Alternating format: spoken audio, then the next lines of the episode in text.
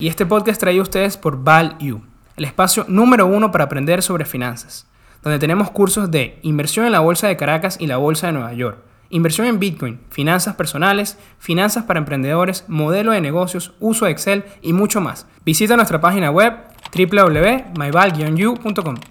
Bienvenidos a un nuevo episodio de Networking de Ideas. Bueno, episodio especial y sobre todo sobre un tema que creo que conocen bastante, ¿no? Hoy nos acompaña por primera vez Eduardo, bienvenido al programa. Gracias Ramón, un placer y Está un nervioso. estar aquí hoy. Está nervioso, está nervioso. Co-fundador de Value, hoy con nosotros. O sea que hoy tenemos a los dos fundadores en un solo Sí, episodio. me quiere tumbar el puesto en el podcast, pero. vamos a Cuidado. Andrés, cuidado. Pero bueno, entonces vamos a hablar, como les decía, de un tema que yo creo que manejan bastante bien, ¿no? Sobre el Venture Capital y sobre las startups. Tema bastante tendencia, muy, muy interesante. ¿Qué opinan de eso? Sí, Ramón, nos ha tocado aprender muchísimo. Como Andrés ha dicho en otros episodios también, y en general nosotros en Value, en nuestra creación de contenido, es un mundo donde se aprende muchísimo de una forma muy rápida y, y bueno, te diría que desde hace un año, año y medio para acá... eh, Les ha tocado. Sí, nos ha tocado, nos ha tocado. Sí, y es algo muy. Todavía, todavía es algo muy de nicho. Yo creo que en el mundo, en la TAM aún más, y, y bueno, en Venezuela todavía más, pero yo creo que eso es algo que va a ir cambiando poco a poco. Bueno, genial que pueda, pueda contar con ustedes hoy para conversar sobre este tema y, y generar ese conocimiento que estoy seguro que todos los que están escuchando eh, se van a interesar muchísimo por esto. Vamos primero con los conceptos porque, bueno, de repente pudiera pasar que, que empecemos a hablar de temas y, y los que nos escuchan no saben de, qué estamos hablando o no conocen realmente cuál es la definición, ¿no? Entonces, bueno, vamos a dar rápidamente unos conceptos básicos. El primero es, ¿qué es el Venture Capital? Que bueno, simplemente cuando firmas de inversión recolectan fondos para invertir en startups, ¿no? En empresas con mucho potencial, empresas pequeñas. Claramente hay un nivel de riesgo bastante alto, ¿no? Porque son empresas nuevas. Y aquí también es importante decir que es una startup, ¿no? Porque no cualquier cosa es una startup, ¿verdad, Eduardo? ¿Verdad, Andrés? No. Entonces, ¿qué hace que una empresa, un emprendimiento sea una startup? Bueno, lo primero es que están diseñadas para crecer rápidamente y para eso tienen que atacar un mercado muy grande, ¿sí? No puede, no puede ser algo que va a estar limitado por sus recursos eh, de capitales y por su, por su también su espacio geográfico, como puede ser un restaurante, una lavandería, aunque bueno, ahorita se está innovando con cualquier cosa, Sí. pero bueno, en principio no pudiera hacer esas cosas porque son difíciles de escalar. A diferencia de los startups clásicos, Uber, Facebook, son cosas que atacan un mercado gigantesco. Eh, Netflix en su momento, ¿cuál es el, el TAM de Netflix? Casi que todo el mundo, ¿no? Cualquier persona. Cualquier use persona. Y eh, el, la segunda característica importante es el uso de la tecnología, que es precisamente lo que le permite escalar. Otro concepto importante que no mencioné, que a veces hay mucha diferencia entre el venture capital, eh, perdón, hay muchas similitudes entre el venture capital y el inversor ángel, ¿no? el, el angel investor. Pero realmente la única diferencia es que el inversor ángel utiliza sus propios recursos. ¿ok? Eh, el venture capital, como les decía, son firmas, es decir, son piscinas de dinero que normalmente tienen una persona en la cabeza que recoge esos fondos de otras personas para invertir en estas empresas. El inversor ángel va directamente con sus recursos a invertir en la empresa. Sí, bueno, y, y para agregar, eh, como puedes pensar y como puede pensar cualquiera que esté escuchando este episodio, eh, el inversor ángel también suele invertir en etapas más tempranas de lo que lo hace un fondo de venture capital. ¿ok? Que si bien hay algunos que se especializan también en invertir en etapas tempranas, lo normal es que inviertan como que en una siguiente etapa después de estos inversores ángeles o incluso familiares o amigos que hayan decidido invertir en, en la startup de, de una persona y te- en ese caso tengan ese rol o ese papel de inversor ángel, ¿no? E inclusive pudieran tener un rol un poco más participativo, ¿no? El, el inversor ángel que una firma de, de- de venture capital. Sí, porque no- normalmente agarra a los emprendedores cuando estamos empezando y, y es muy común también que creo que es algo que no mencionamos, que ahorita se está dando. Eh, normalmente se dan etapas un poco más tardías de, de los ciclos de, de startups, que ya en Estados Unidos tiene más tiempo que en la TAM, pero está empezando a pasar en la TAM, que es que los inversionistas ángeles son emprendedores exitosos, ¿no? Ujú, que sí. tuvieron un éxito, hicieron plata y ahora están. Entonces hacen como ese coaching también, no solo dejar los recursos, sino Exactamente. asesorarte, asesorar al equipo. Tal cual, tal cual. Ok, bueno, vamos con algunas características que puedas tener eh, sobre el venture capital, Eduardo. Sí, Ramón, este, como decías, esto es un tipo de, de fondo muy particular, no se parece a, a los fondos más tradicionales que de repente invierten en otros tipos de activos como acciones, ETF, eh, sino que como tú decías, son llamados también fondos de capital de riesgo. Tal cual. Invertir en empresas que tengan una promesa de De crecimiento mucho riesgo. este, mucho más grande, pero que eso también conlleve, eh, por lo tanto un El retorno, el retorno grande. potencial es más elevado. Sobre todo tomando en cuenta que la inversión en tecnología a veces te exige gran cantidad de, valga la redundancia, inversión desde el inicio, sin saber si realmente ese producto o esa idea o ese servicio que estás creando va a tener un product market fit, market fit eh, el, el- el product market fit esperado, ¿no? Este, ¿Qué características tienen estos fondos, no?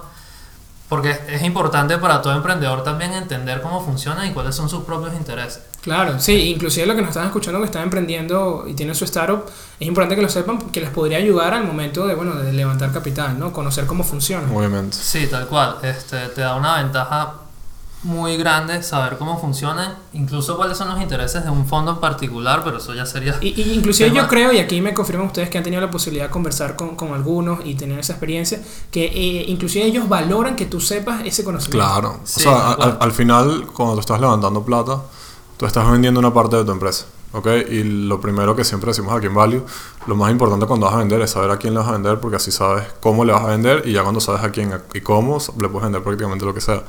Entonces, evidentemente, mientras más conozcas al fondo y las personas Claro. que lo gestionan, que además son un equipo, no sé si lo vas a mencionar, pero comparativamente con un fondo tradicional asset management, son equipos bastante pequeños, a veces menos de 10 personas. Eh, mientras más los conozcas, más fácil va a ser venderles. pues.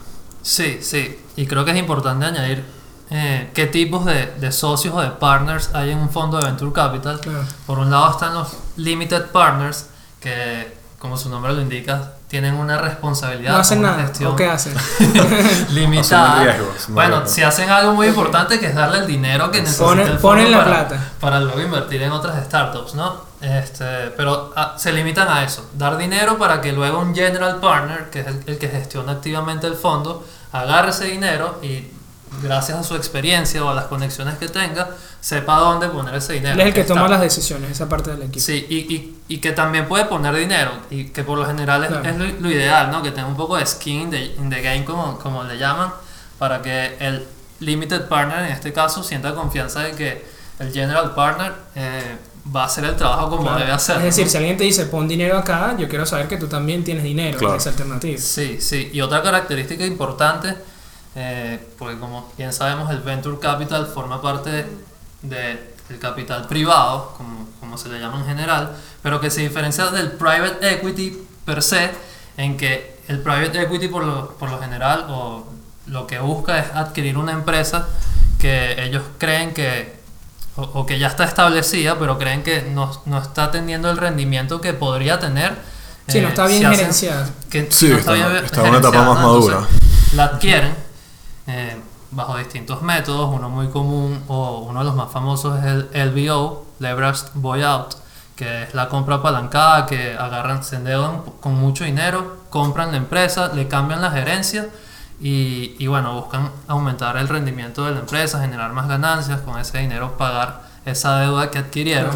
Ojo, Que tenemos bueno, un, un episodio importante de... Sí, yo le iba a mencionar. Lo hablaron con el profesor Santiago Fontiveros, que lo, lo tuvimos aquí eh, en Networking de Ideas como invitado, y, y- y digo lo tuvimos porque, bueno, yo, yo, yo soy parte de Networking de Ideas, en, en- No, fue, especialmente... fue un gran episodio. en la parte de lo- que Sí, una clase magistral. Le vamos a dar el link aquí abajo, ¿verdad? Sí, Vamos sí, a dar el sí. link aquí abajo. Y Eduardo, cuéntame, si yo quisiera hacer una analogía, eh, yo sé que te gusta la parte del deporte, eh, con este tema de, de private equity y, y lo que es venture capital. Private equity sería como cuando ya hay un equipo establecido de, de fútbol, de básquet, y yo lo compro y empiezo a hacer los cambios que yo quiero, empiezo a fichar jugadores. Y venture capital sería casi que como hacer el equipo de, de cero, ¿no? Eh, más o menos, Casi. sí. Lo que pasa es que en este caso tú le estás confiando el dinero a, digamos, un beisbolista que ya fue muy exitoso y tuvo la idea de crear un equipo de béisbol nuevo con una característica en particular que lo iba a hacer mucho mejor que cualquier otro equipo. Y- pero lo vas a dejar a él gerenciar ese equipo, ¿no? O sea, en el Venture Capital el inversionista le da el dinero al, em- al emprendedor Y el emprendedor y es el que toma es las el que decisiones. toma las decisiones activamente porque también... eh, Es una parte de la ventaja. El, es una conocimiento creencia es la creo, creo que es un fact porque Andrés y yo lo hemos vivido aquí en nuestra experiencia con Value también que tú puedes ser un inversionista muy famoso con mucha experiencia pero al final el que más conoce su producto el que más conoce el servicio que está construyendo y la propuesta de valor que le está dando al mercado es el emprendedor entonces el Claro. emprendedor al final es quien va a saber en mayor medida, obviamente se asesora mucho con estos inversionistas y otros asesores independientes, pero es el que va a saber en mayor medida cómo utilizar ese dinero, ¿no? Y siguiendo con la analogía del deporte, también es importante decir que se dice que el Venture Capital es un juego de jonrones. ¿Y por qué? Sí. Porque dado las características o la naturaleza de estas startups, donde hay mucha incertidumbre, lo normal es que 8 de 10 o 9 de 10 Wow. fracasan. Tarde o temprano en el camino, pero lo normal es que fracasen. Entonces, ¿qué buscan los fondos de Venture Capital? Buscan que esa inversión que hicieron y que no fracasó tenga una rentabilidad tan grande que los ayude a recuperar todo el dinero que invirtieron entre todas las startups y, y además les genere una rentabilidad O sea, recuperar fondo todas las pérdidas y de paso generar un, Exactamente. un plus. para luego decirle al limited partner, mira, lo logré, estos fueron mis retornos. ¿no? Quizás tu Entonces, rendimiento. Este, y para agregar un- algo, algo más que me estoy acordando ahorita, este, el hecho de decir que fracasaron no quiere decir necesariamente que todas cayeron en bancarrota, puede ser que la mitad cayó en bancarrota, eh, dos o tres de repente lograron vender, recuperar ganancias, pero eh, recuperar la inversión, pero no mucho más, y luego estas últimas dos o incluso una sola que...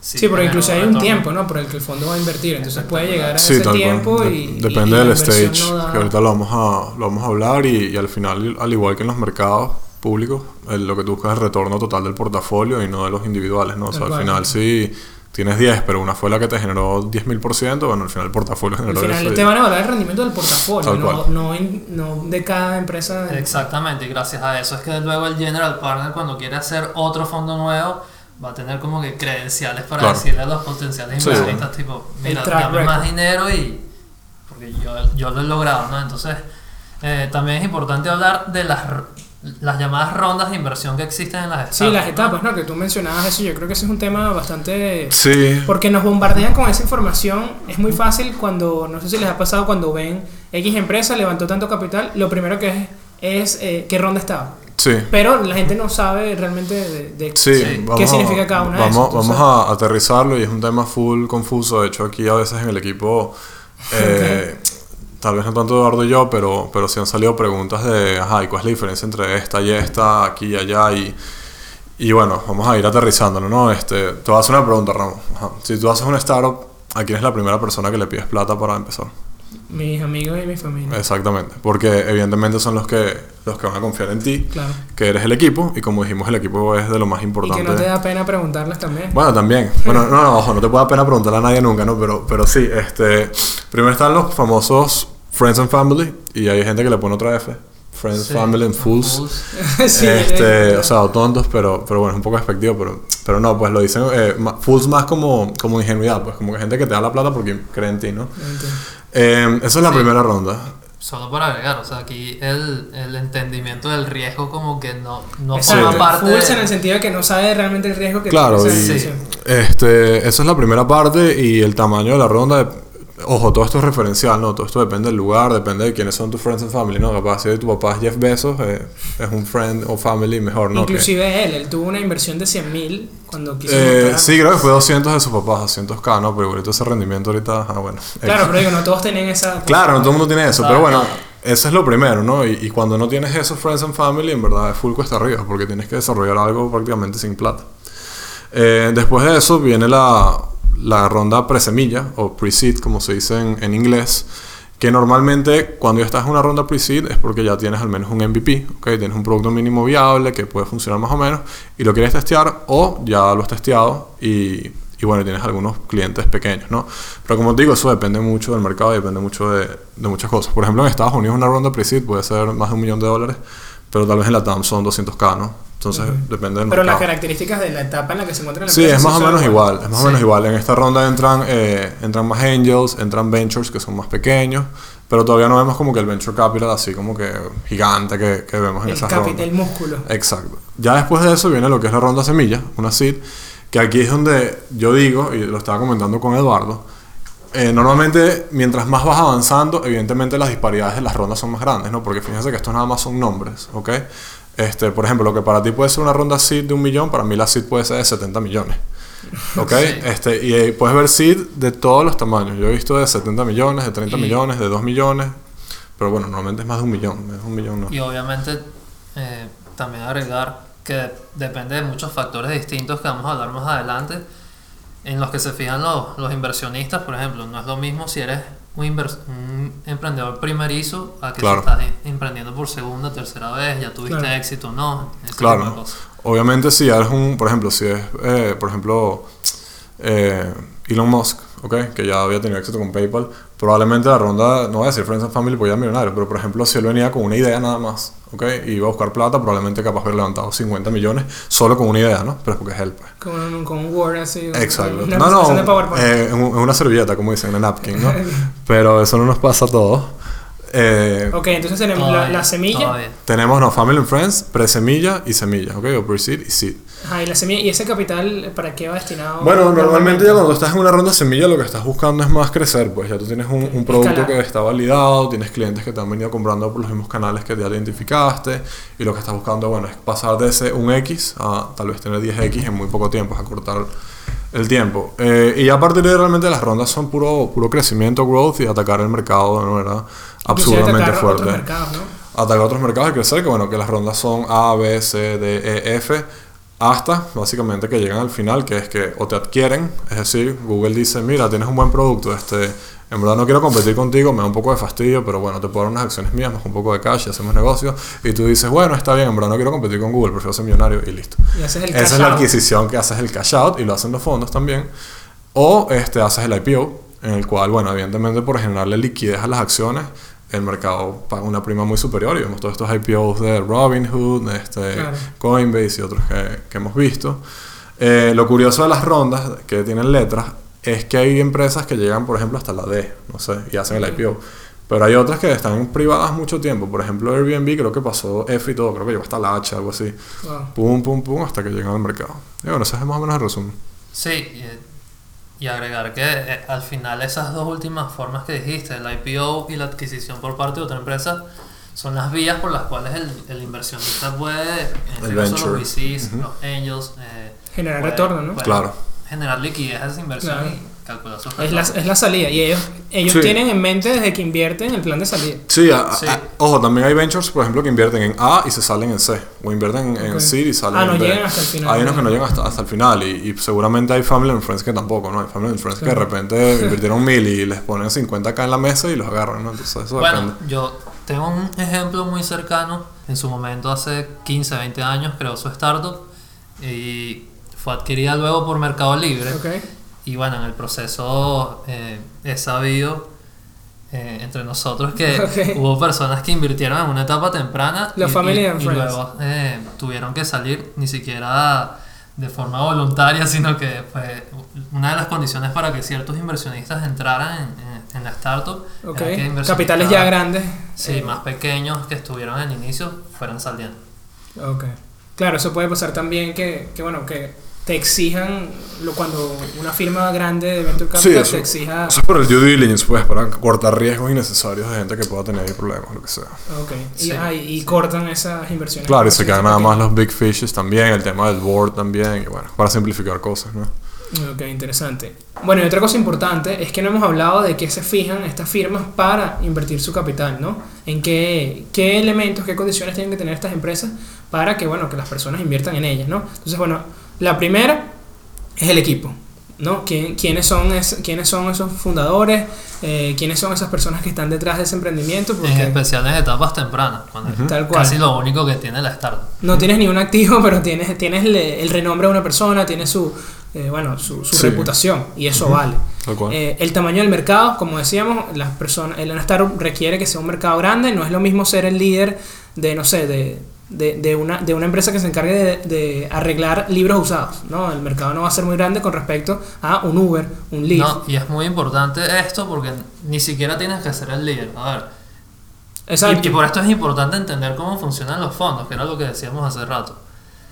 Si tú eres el líder de una industria, pero el mercado no es tan grande o no es tan Por grande eso como ponía lo ese ejemplo. esperabas, va a haber un, un- un techo, un límite y al final el fondo no va a poder hacer los retornos que espera hacer con, con una empresa si Y no invierte. En cambio, en un mercado que sea muy muy grande, así tú no seas el líder, puede que la empresa, el- la firma, el fondo en este caso, pueda generar retornos gracias a que la empresa de repente no era el líder, el, el player número uno del Pero el mercado. mercado era enorme y ya, como estamos viendo con el tema de los delivery, ¿no? Exact- que, que, que ataca a cualquier persona y, ok, hay, hemos visto muchísimo, ¿no? Por lo menos aquí en caso de Venezuela, no todos van a poder ser el líder, pero gracias Sí. a que el mercado es tan grande, eh, El mercado va para que haya dos o tres No, y, grandes y además es lo que, le- lo que les decía, o sea, capaz eres el número 4 o 5 y te adquiere el 1, igual haces plata.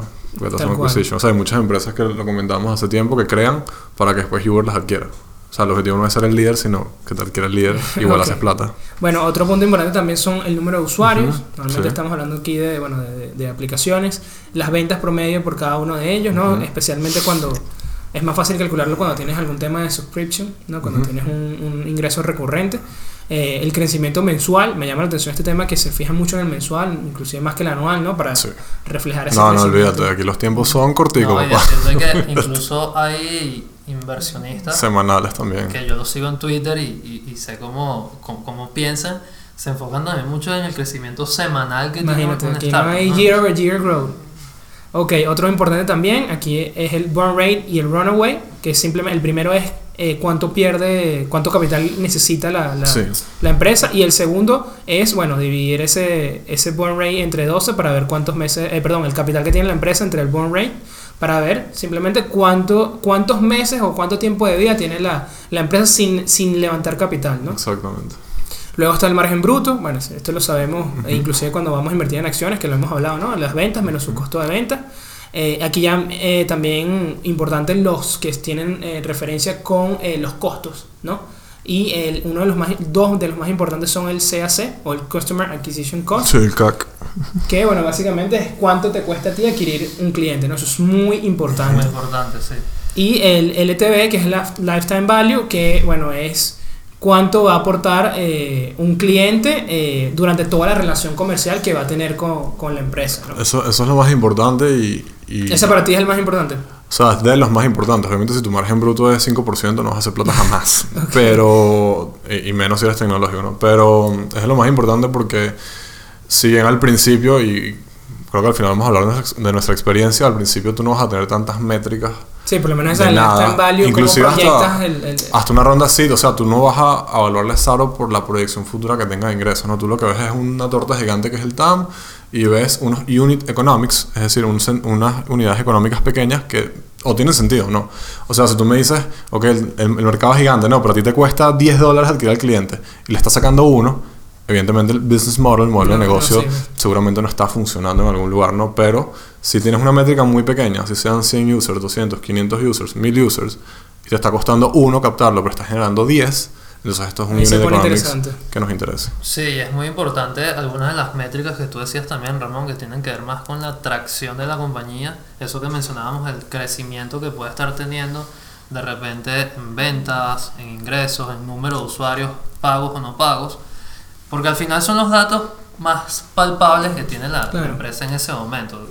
Y, y para agregar a lo que y, decía Andrés, y que de objetivo, repente, pues. si tienes un margen bruto del 5% no seas tan atractivo, pero si tu tracción es de 200% semana a Semanalmente, semana sí, o claro. mes a mes, ahí cambia el juego, ¿no? Entonces es como que al final el inversionista se puede fijar en la combinación de...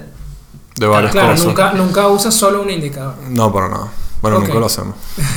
Y bueno, también es importante, hay unos que son más específicos dependiendo del tipo de, de, de la startup, ¿no? El, el servicio, el sector, eh, la aplicación, cómo funciona. Por lo menos estos de marketplaces, estos, te- estos sitios de ventas, estas aplicaciones, estas plataformas para comprar y vender, eh, utilizan mucho el Gross Merchandise Value, que es el, el total de los activos que se están vendiendo en dicha plataforma, ¿no? ¿Cuánto se vende? ¿Cuánta plata se mueve en esa plataforma? Exactamente. Y también los servicios por suscripción, que hemos hablado mucho en el caso de Peloton, que hablan del churn rate, es decir, cuántas personas se, se pierden en un determinado tiempo, ¿no? Eso es clave, súper clave y es clave en etapas tempranas porque te habla de lo bueno que es tu producto. O sea, si captas 100 usuarios, pero todos los meses pierdes el 5% y creces 2%, entonces te vas a quedar sin usuarios. En Exactamente. cambio, si tienes un churn muy bajo, quiere decir que, bueno, tu producto es bueno. Sí, pero es más fácil verlo en estos servicios de repetitivos. Sí, no, no, obviamente lo Sí. vemos es en SaaS y suscripciones. ¿no? Exactamente. Claro. Y en empresas famosas como Spotify, Netflix también son ejemplos de esto. Spotify que le gusta mucho también. Sí, a- tiene un Sí. churn muy bajo. Bueno, pero entiendo que Pues. Peloton, de lo que estoy investigando, es el que- No lo sé, de no los sé. más bajos. de los más bajos y, y por eso es que está donde está. Ah, porque sí. Peloton es lo que te decía, es una empresa que hasta donde sé, creo que quizás tú sabes más que yo, eh, no genera muchos profits, no No, todavía que, no, que todavía todavía no, genera profits. De hecho, tuvieron una pérdida mucho peor de la esperada hace pocos días y bajó como 10% en un solo día. la verdadera métrica que representa la ventaja competitiva que tiene Peloton sobre el resto es eso que decías del churn rate. Sí, eh, eh, aquí brevemente mencionando eso, que ellos están viendo cómo ese modelo de negocio pasa de hardware a software. No, eh, eso es complicado, yo creo que da para otro episodio. Sí, Tal podemos cual, hablar de pero- la- de la bicicleta con el iPod. Sí, Sí. bueno, pero están pasando, por eso te digo, es ese cambio Ah, de modelo. otro, sí. Ahorita es 30 30-70, ¿no? El 70% de las ventas son hardware, la bicicleta con el iPad, y el 30% son, las son las suscripciones, las clases. Bueno, claro, a medida Pero- que distribuyan más hardware, va a ser más software. Exactamente, ahí va a llegar a ese sweet spot. Pero bueno, si es que llegan. Ajá, Bueno, y con hábleme de, cu- hábleme de cuál es el, el- la situación en, en Latinoamérica, ¿no? Hemos hablado mucho en general, muchas de estas cosas. Guevara eh, tiene una muchos data por ejemplos ahí. de Estados Unidos, pero ¿qué pasa con, con, Estamos- con nuestra cancha? ¿Qué hay Puedo por decir ahí? que estamos en Latinoamérica booming, Ramón. o Ok, sea, eso es bueno. es el mejor momento jamás visto Bull en, market. en- en Sí. Latinoamérica en términos de venture capital, tecnología, en todo el mundo, ¿no? Pero especialmente en Latinoamérica por el rápido crecimiento que ha tenido. Y porque nos habíamos quedado de cierta manera rezagados. Yo creo que podemos hacer un episodio completo de por qué está pasando eso y creo que Tal muchas cual, cosas. tal cual. Y no solo este año, sino durante los últimos 2-3 años. Es notable como de 2016 a 2020 el, el total de dinero invertido en Latinoamérica en, eh, en Venture En el- Capital creció 10 veces. Increíble. En lo que llevamos de 2021 ya superamos lo que, eh, Lo se que hicieron en todo 2020. 2020, sí. Entonces es importante notarlo, hay mercados que se han desarrollado más que otros, naturalmente, países como Brasil, que es el deseo de todo Sí, emprendedor es el latinoamericano 50% de... eh, a mediano y largo plazo, eh, representa, como tú dices, el 50% del capital de riesgo invertido en la región. México, el otro gran mercado, ha representado el 20% del capital invertido en la región en promedio en esos años. También hay sectores que son líderes. FinTech es el sector que está más booming en Latinoamérica, en todos los países, es donde todos los fondos y los inversionistas ángeles se han enfocado en su mayoría en, en invertir. Y eh, podemos mencionar también eh, el sector de logística, que incluye los deliveries, que tú también decías. Son grandes mercados que al final eh, representan una gran oportunidad en Latinoamérica, recordando que al final las startups lo que buscan es resolver un problema con tecnología, ¿no? Claro. Buscar oportunidades de escalabilidad, pero que también le brinden al usuario una solución a, a una necesidad que tenga. Sí, Entonces, sabiendo los recursos también de investigación son limitados para que de repente startups en otros sectores más complicados como puede ser biotech, eh, todavía no, pero sí hay, sabemos que sí hay, pero no, no, a, no a un nivel considerable. Yo, Sí. yo tengo una, una, una teoría medio probada que es que todo lo que pasa en los países en vías de desarrollo ya pasó en los demás países. Entonces, bueno, primero fue esa oleada gigante de plata entrando a fintech en Estados Unidos y países más desarrollados y bueno, después empieza otra vez en los países en vías de desarrollo, Latinoamérica, África. Entonces ahorita, bueno, en los últimos años fue mucho fintech, ahorita está entrando también, bueno, hay logística, ¿no? Uber y todas estas cosas. Entonces ahorita está entrando mucha plata logística en los últimos años, Rappi, etcétera, y todas las que vamos a mencionar. Y así con cada uno de los sectores. O sea, a medida que vaya pasando ese capital por sectores, eso... Sí, donde haya más mirando. eficiencia también, y es que el, Claro, sector financiero... porque además, además en la TAM obviamente tienes un riesgo mayor que lo que tienes en Estados Unidos. Entonces, bueno, es probar que esas startups funcionan en un país como Estados Unidos. Ok, vamos a, entonces a poner capital en la... Y así van, con Claro. cada uno de los sectores. Y bueno, hablando, hablando propiamente de esas eh, startups, casos de éxito grande que hemos tenido en la TAM, eh, hay muchísimos, en verdad. Este, pero bueno, creo que... Ayúdame aquí un poquito, ¿no? Bueno, tenemos Nubank, súper famoso, el...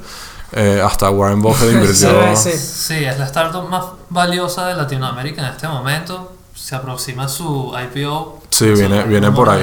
Habías dicho que era como 50, ¿no? Mil Sí, millones. hay- Era la fíjate, valoración. la última ronda de inversión que tuvieron, que fue por más de mil millones de dólares, Ok. eh, en esa ronda fue valorada por 30 mil millones de dólares, Ok. que fue donde entró Warren Buffett, que fue una notición porque nadie esperaría que Warren No, Buffett invirtiera en Ha hecho varias cosas ¿no? sorpresivas en los Sí, últimos- bueno, yo, no- yo no sé qué Warren tanto... Buffett, pero sí, bueno, fue- Berkshire, pues. Fue Berkshire. Berkshire, sí, sí. Este, Este, están pero ellos. Eso además la ha hecho una de las fintech más valiosas de todo el mundo, o sea, no solo de Sí, sí, creo que está por ahí pegada con Stripe Y también. siempre Que ha sido una referencia, fintech. en su momento la referencia para estas startups startups fue Mercado Libre, en este momento la referencia de los demás emprendedores en Latinoamérica es Nubank. Claro, Oye, si sale a ci- 50, 60, hasta. Bueno, Square ya pasó los 100, pero, pero hasta cerca, pues. Sí, pero Square tiene ya bastante tiempo y está en otro mercado, pero Por bueno. eso te digo, para, la, para las diferencias que hay entre los mercados. eh, No, no, a es que a bastante muchísima alto. plata. Bueno, está Nubank, está Rappi, que seguramente la conocen, está también, eh, lo tuvimos aquí en el episodio, hay que mencionarlo obviamente, está Claro. Confío, también una fintech mexicana, casos de Venezuela, bueno, está Yomi, eh, Está salud. Kavak, una de las más grandes de Está Kavak, un unicornio Bueno, el también, primer unicornio en México, ¿no? primer Como unicornio mexicano, fundado por Venezolano. venezolano. venezolanos en, en México. Este, está Petoy, está, ¿qué más tenemos por ahí? Está Creana, que son peruanos también, acaban de levantar la serie A más grande de Latinoamérica. Serie B, Serie B más grande para una Ah, serie B, disculpen. en Latinoamérica. ¿Y cuánto, Disculpen, cuánto disculpen. estamos hablando? Más de 70 millones de dólares. Sí, grande. Eh, grande, eh, grande. Es Y una importante serie B. resaltarlo porque Sí. Que yo recuerde, una EdTech en Latinoamérica nunca había llegado ni siquiera a 20 millones de dólares en una ronda, ¿no? Entonces, No. eh, de un día para otro vimos como Creana levantó 70 millones de dólares en, en su serie B y, y bueno, son una referencia en este caso para la industria EdTech. Y, y ¿Qué bueno, más hay por ahí? por ahí están también los mencionar grandes fondos que están invirtiendo en Latinoamérica. Está SoftBank, que Todos Está súper famoso ya eso, su- por, por- con- por su especulación. con un fondo de 5 mil millones de dólares enfocado solo en Latinoamérica, que recientemente hu- hubo noticias de que iban a levantar otro fondo similar solo para Latinoamérica Wow. también.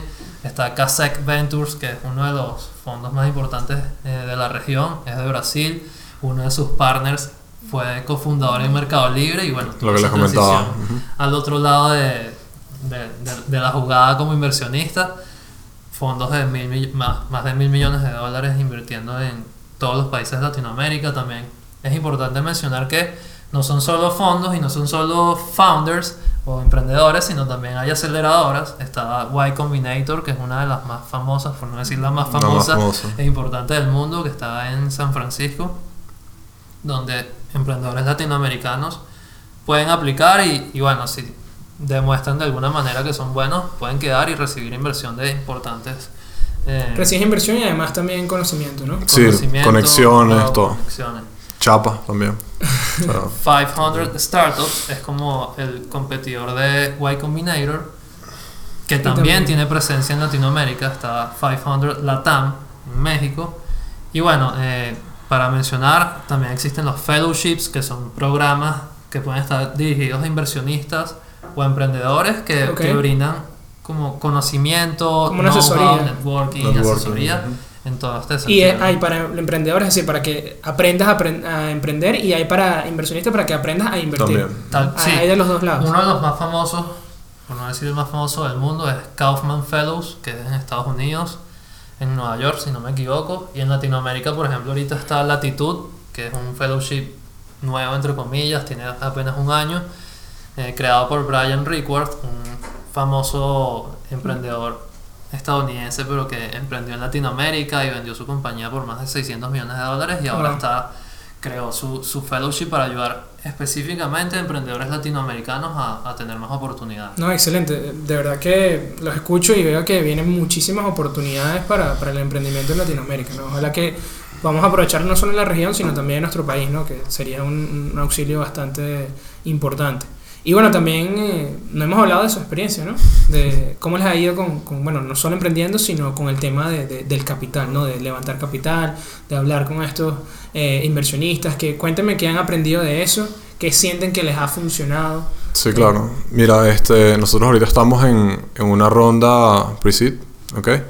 Eh, creemos que tenemos ya un product market fit, tenemos un producto, tenemos canales probados, tenemos clientes contentos, o sea, ya esa parte del MVP se pasó. Hay validación. Sí, sin duda, estamos buscando escalar.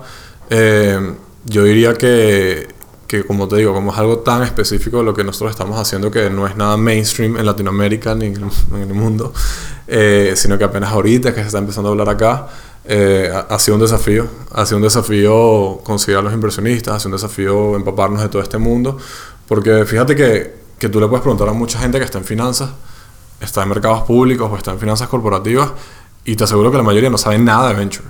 pero nada, o sea, no es como que yo he escuchado de las acciones de Walmart en la bolsa, ah, bueno, tienes un conocimiento, pero todavía todo lo que es el tema de venture está muy crudo. Total. Y, y bueno, y por lo menos para mí, que tengo muchos años en la bolsa, yo de verdad que no sabía prácticamente nada de este mundo. Y bueno, nos ha tocado aprender mucho. Eh, creo que estamos sin duda en el mejor momento en la TAM, por muy, por muy lejos. Bueno, los números lo, lo confirman. Y, y creo que es por muchas circunstancias. Estamos en un ciclo económico que está booming, eh, hay mucha plata en el mercado, hay plata buscando riesgo, evidentemente. Hay mercados que están más saturados de capital como Estados Unidos y bueno, hay capital cayendo para acá. Y también hay un montón de innovación que está pasando en Latinoamérica. O sea, hay muchísimas empresas que yo veo los productos y no tienen nada que enviarle a otras que están afuera.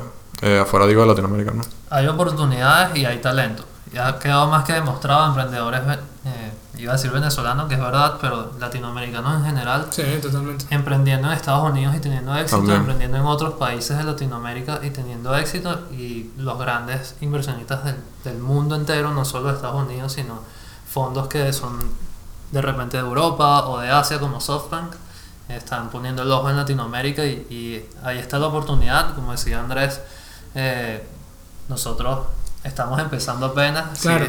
Como mencionamos hay varias rondas, eh, pasamos nuestra ronda de Family and Friends, eh, apenas estamos nuestra- empezando nuestra ronda de presemilla. Pero ya han Hemos- conversado con varios. Hemos tenido la Sí, oportunidad vale, claro. de conversar con potenciales inversionistas o personas que simplemente se han sentado con nosotros a, a ver de qué manera nos ayudan o nos dan consejos.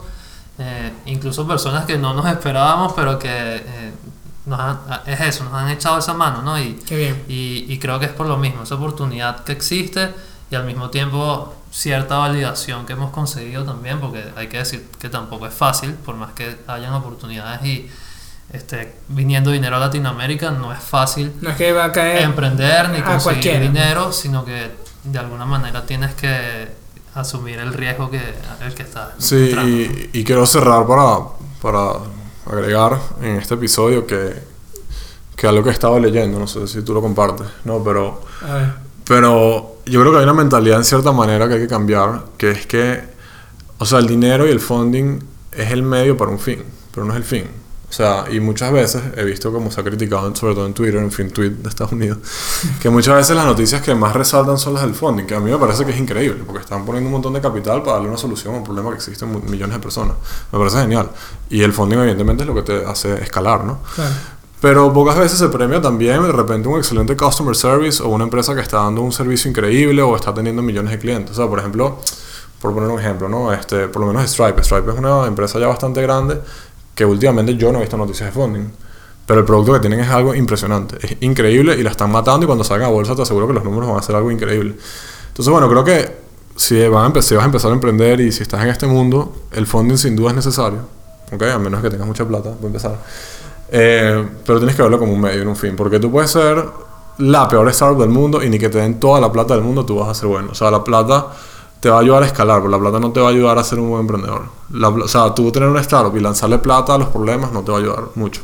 Te va a ayudar a sacarte las patas del barro ahí, pero, pero al final la capacidad del equipo es lo que te va a sacar de eso. No, tal cual, estoy totalmente de acuerdo y ha quedado más que demostrado Nubank, que es el líder en Latinoamérica, por ejemplo, su, su enfoque inicial, y creo que sigue siéndolo, fue tener la mejor atención al cliente posible.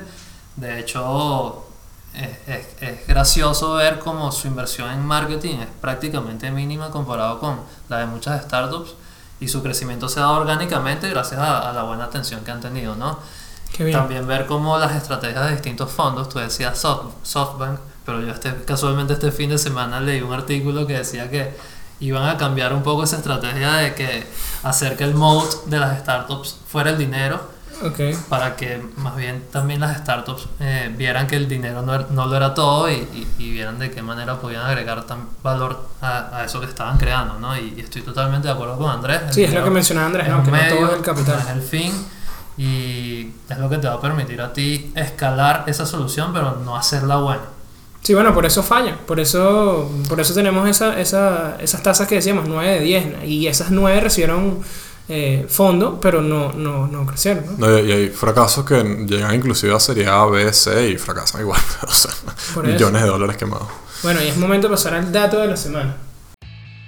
Y el dato de la semana es, ¿sabías que Beer, la empresa californiana de scooters eléctricas, es la más rápida en alcanzar la valoración de mil millones de dólares? Sí, le tomó apenas Nueve meses. Bueno, eso ha sido todo por el episodio del día de hoy. No sé si quieren agregar algo más. Creo que quedó bastante claro eh, todo lo que es el Venture Capital, la startup, su experiencia. La verdad que es bastante valioso compartir eso. No, yo quiero agradecer la oportunidad. Tranquilo. No, no, eh, nada, si, si es del gusto de quienes oigan este episodio, podemos hacer otro de nuevo. Claro que sí. futuro, Bienvenido cuando, cuando quieras. profun- profundizando en cualquiera Lo vamos de, a de los temas y las cosas que, que mencionamos y nada, espero que sirva de guía para, para muchísimas personas que quieran emprender o ya lo estén haciendo y quieran seguir preparándose para todo lo que se les viene. Excelente. Y bueno, queremos escucharlos también. Coméntenos qué, qué saben sobre el Venture Capital, qué empresa les está llamando la atención ahorita que, que no hemos hablado en este episodio, ¿no? Hay muchas startups. Coméntenos cuáles ustedes están siguiendo, cuáles conocen, de cuáles quisieran que habláramos incluso en un episodio.